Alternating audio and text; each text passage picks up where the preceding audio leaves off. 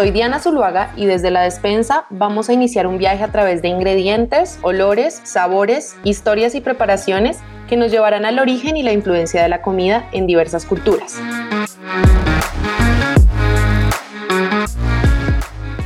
Comenzamos.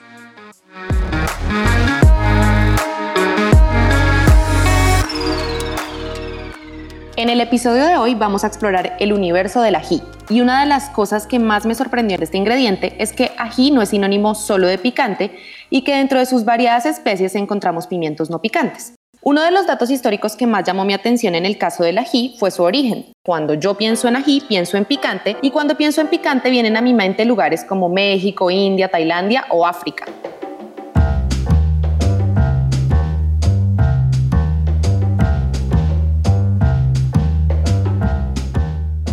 pero apuesto que pocos creerían que el ají podría venir del territorio que hoy conocemos como Bolivia y que este sería su punto de partida para el resto del mundo.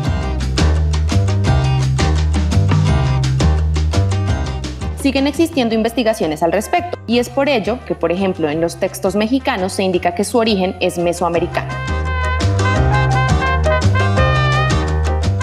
Cuando le pregunté a nuestro invitado de qué plato o ingrediente de la cocina peruana le gustaría hablar, me dijo que el ají sería su tema predilecto porque considera que no es muy claro para los extranjeros que prácticamente todos los platos peruanos llevan ají.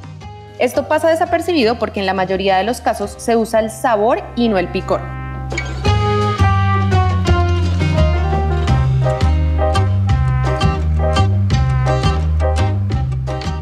Panca, rocoto y ají amarillo serán los protagonistas de hoy y les recomiendo que alisten lápiz y papel porque tendremos recetas a lo largo y ancho del episodio.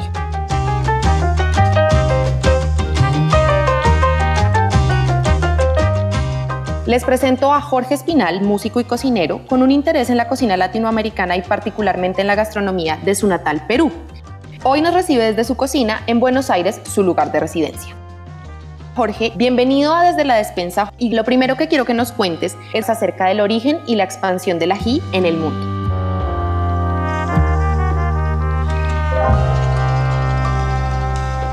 Hola Diana, ¿cómo estás? Eh, bueno, muchísimas gracias por la invitación. Si bien el ají se come en todo el mundo, cuando pensamos en él, eh, lo primero que se nos viene a la cabeza es la India, China, Corea, Tailandia, y no se nos ocurre pensar que, que su origen es netamente americano. Netamente americano.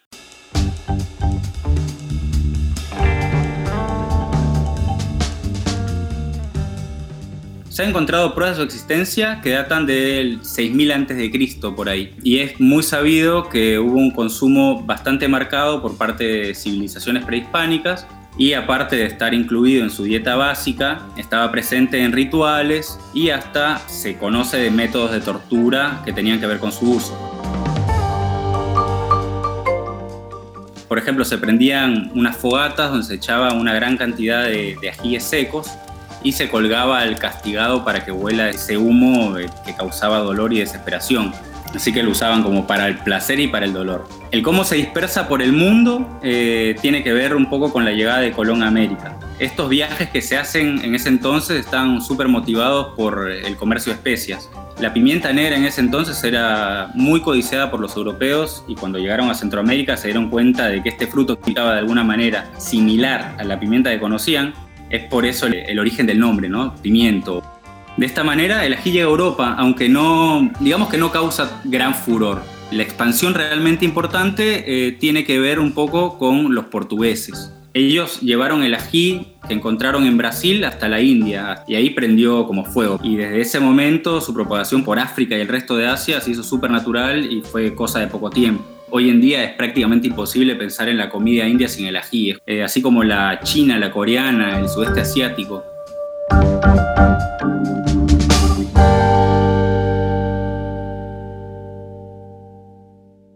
Como ya lo habíamos dicho, Jorge, eh, nos ha pasado mucho esta idea de cómo los eh, ingredientes viajan, pero después se instauran a tal punto en una cultura, como lo dices, por ejemplo, con el ají en India o en el sudeste asiático, que uno llega a pensar que el origen debe estar conectado a estos países o a estas regiones. Y resulta ser que simplemente es tan fuerte la apropiación cultural que termina siendo parte natural de una cultura. Eso me parece muy interesante de rescatar pero además me quedó sonando este tema de esa sensación que produce peligro, pero a la vez placer. Me gustaría que nos cuentes un poquito más. También me gustaría que nos des algunos tips de cómo hacer para, no sé, para esas personas que por ahí les cuesta el picante, que no saben cómo, cómo hacer para empezar.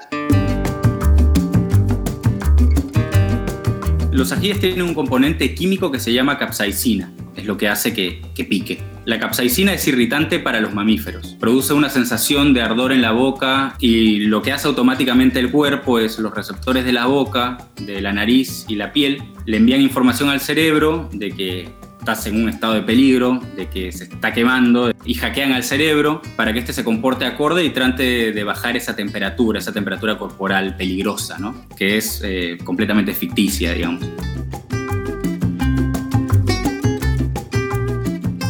ahí uno empieza a experimentar una sudoración excesiva, tratando de, retomar la temperatura habitual.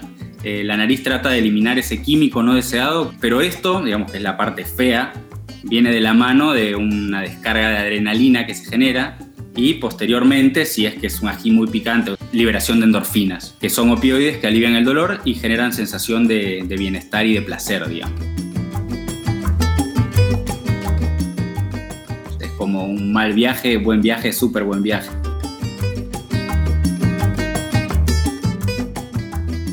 La gente dice, no, el picante no es para mí, la paso mal. Para mí la clave es comer tan solo un poquito más de lo que puedes aceptar, de lo que, de lo que estás acostumbrado. De esa manera te vas acostumbrando y cada vez vas a poder ingerir un poquito más. Y está bueno porque la verdad de las cosas es que los ajíes te avivan cualquier tipo de, de cocina. La capsaicina es una estrategia evolutiva, básicamente, por parte de las plantas de ají para elegir cómo se propagan. Una manera de discriminar a los mamíferos, ya que las aves no tienen estos receptores de capsaicina y por ende no, no sienten nada de picante. Es como que las plantas hubiesen mostrado una predilección por las aves para que coman sus frutos y sean ellas las encargadas de esparramar las semillas por todos lados. Y así imagino yo abarcar más cantidad de territorio.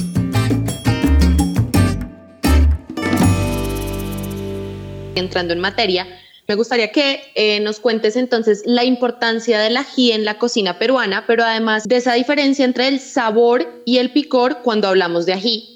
Eh, hemos hablado bastante del aspecto picante de los ajíes, pero está bueno hacer una distinción. El picor es una sensación, no es un sabor. Entonces nos queda todo un espectro gigante cuando hablamos del ají que queda opacado por la sensación de picante. Al haber una gran variedad de ajíes nos encontramos con una variedad infinita de distintos sabores, al que le podemos dar muchísimo uso en la cocina. El ají es parte fundamental de la cocina peruana. No existiría tal y como la conocemos si no tuviera acceso al ají. Pero lo que encuentro súper interesante en el uso del ají en la cocina peruana es que eh, no solo se focaliza en el picor. Casi todos los platos, casi todos, tienen la presencia de ají eh, por más que no piquen.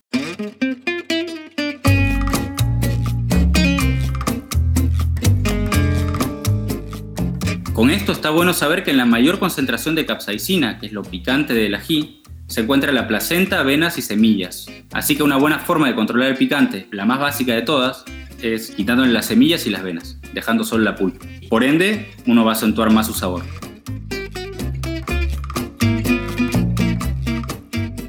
Hay otra técnica, bastante básica también, que se usa eh, para quitarle el picante a los ajíes. Lo que se hace es limpiarlos primero, se les saca las venas y las semillas y se ponen a hervir. A más cambios de agua y mayor tiempo de hervor, eh, mayor va a ser la reducción de picante. Pero ojo, hay que tener cuidado con esto, ya que el exceso en tiempo de hervor va a sacarle un poco el sabor al ají y esto claramente no lo queremos.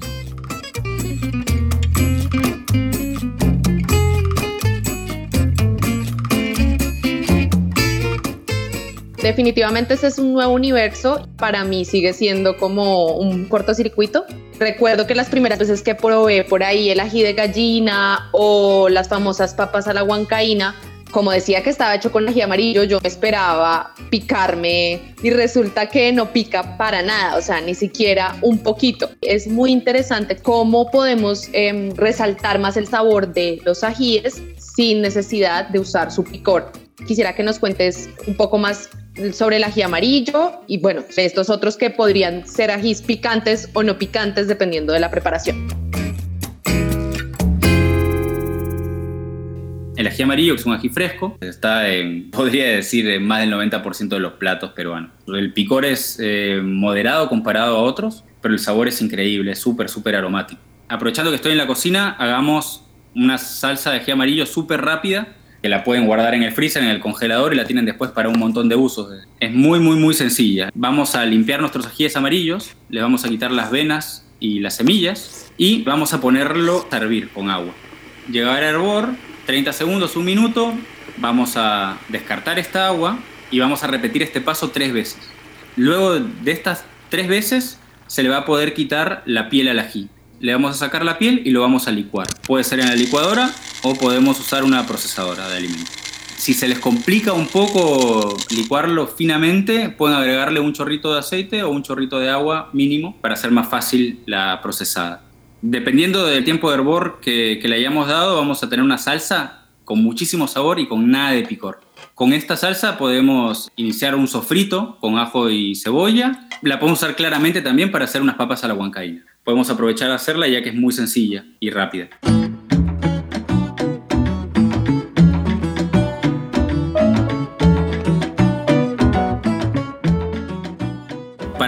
La papa la huancaína vamos a poner a hervir unas papas y las dejamos enfriar una vez que estén listas. El plato es frío.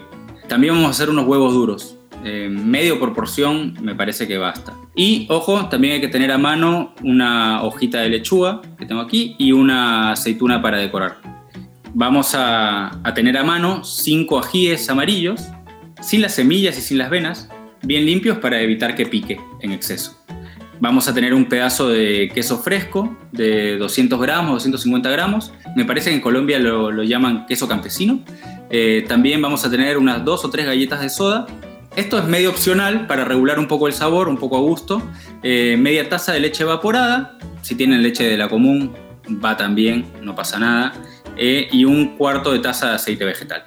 Si quisieran, salteé previamente un pedacito de cebolla y un ajito para agregárselo. Esto no es necesario, pero le da una profundidad de sabor bastante interesante.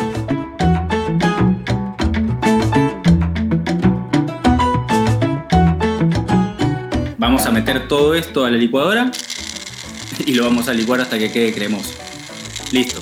Ahora a ver, probamos la sal. Le agregamos un poquito más, a este le falta. Eh, y servimos con las papas con el huevo duro encima, la aceituna ahí para decorar y su hojita de lechuga que le da una tonalidad verde bastante, eh, que combina bastante bien con el plato.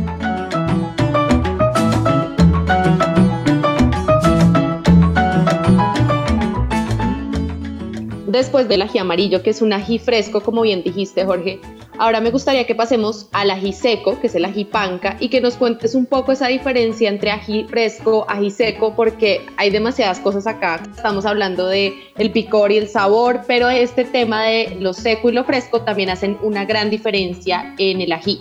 Claro, es, es, bastante interesante lo que pasa con tan solo el cambio de dejar secar al sol. Pierden mucho ese sabor fresco, pero ganan en una profundidad de sabores bastante intensa.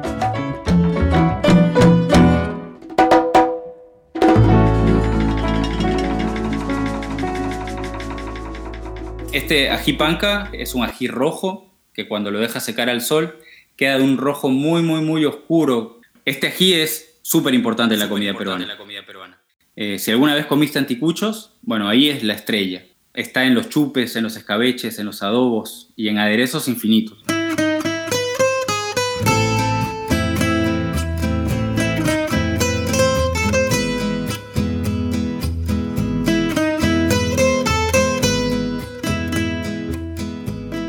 También está buenísimo hacer una salsita con este ají y mandarla al congelador porcionada, así como hicimos con el ají amarillo, y te sirve para un montón de usos. Es más, te sirve como la base para hacer unos anticuchos que ahora en un ratito arrancamos.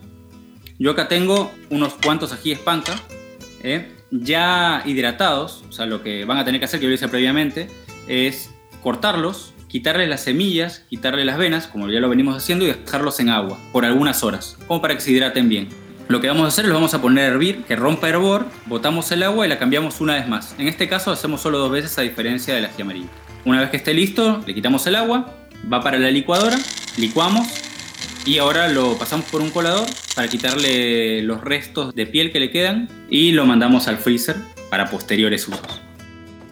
Dejamos sí un poquito porque ahora vamos a aprovechar que la tenemos para hacer unos anticuchos. Los anticuchos típicos en Perú se hacen con el corazón de la res. Súper ricos, súper tiernos y es un sabor bastante amigable. Ojo que el clásico es este, pero eh, con cualquier tipo de carne va a quedar increíble. Yo no tengo parrilla acá en casa, así que lo voy a hacer en una sartén. Tengo acá una sartén de hierro que está bastante interesante, igual queda rico. Agarremos el corazón, agarramos un cuchillo que tenga buen filo, quitamos todas las venas y arterias y lo dejamos lo más magro posible. Lo vamos a cortar en filetes gruesitos y medio cuadrados.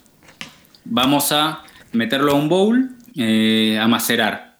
Vamos a agarrar un poco de esta pasta de ají panca que ya tenemos hecha. Le vamos a agregar un chorrito de vinagre, una pizca de orégano molido, sal, pimienta negra, comino, al gusto, a mí me gusta bastante, así que le mando, y ajo en pasta. Eh, yo como no tengo en pasta voy a picarlo muy, muy, muy, muy chiquitito. Listo que se embadurne bien en esta, en esta salsita, en este adobo, y lo vamos a dejar que descanse en la heladera por unas horas.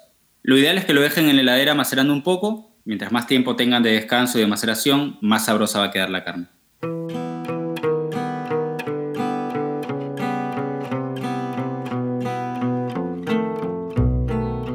Vamos a incrustar estos pedazos de corazón en palitos de caña o de brocheta y los vamos a llevar a la parrilla, si es que tienen la suerte de tener una, o a una sartén bien, bien, bien, pero bien caliente.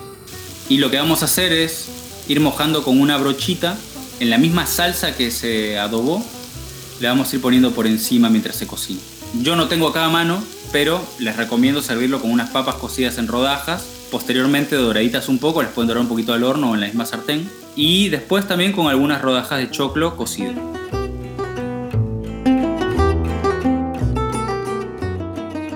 Bueno, Jorge, ¿qué tal si nos enseñas una salsita de ají rocoto, que es uno de los más comunes en Colombia?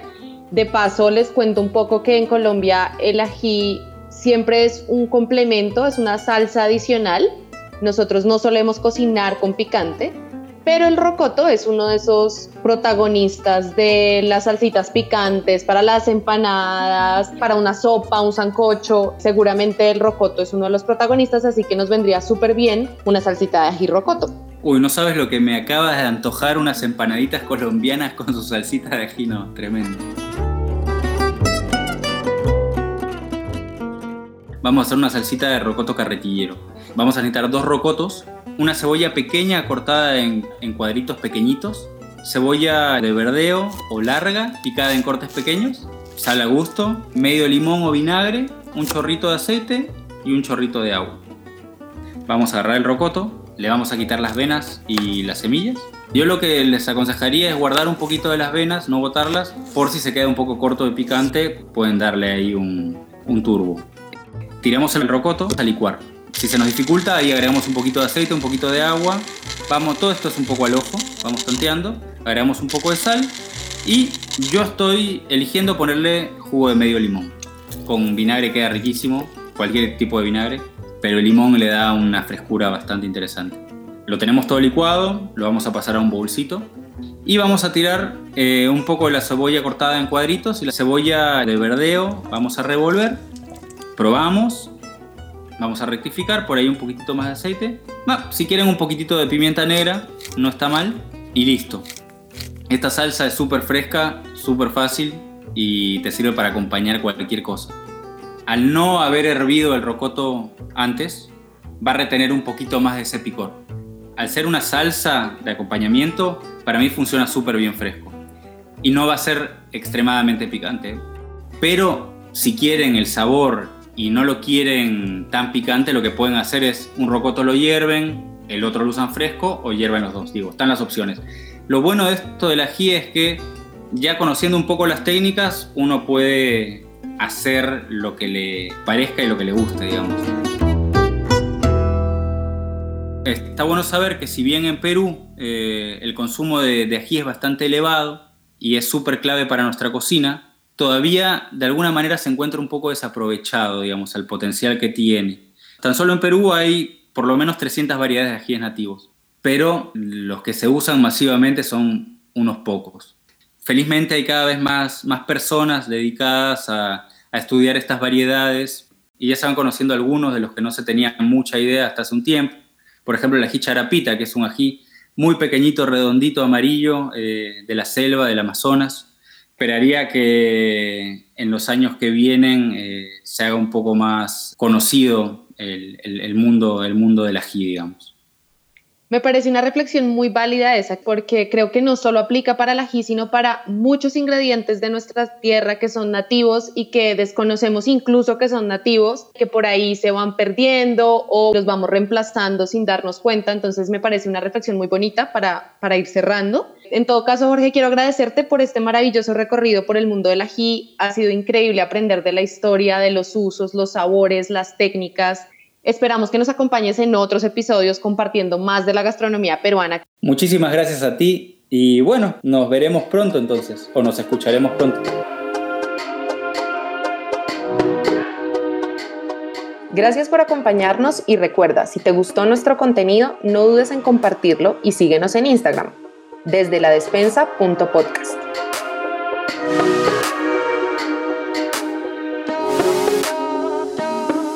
Te esperamos en el próximo episodio. ¿Quisieras escuchar sobre un tema en particular? Escríbenos.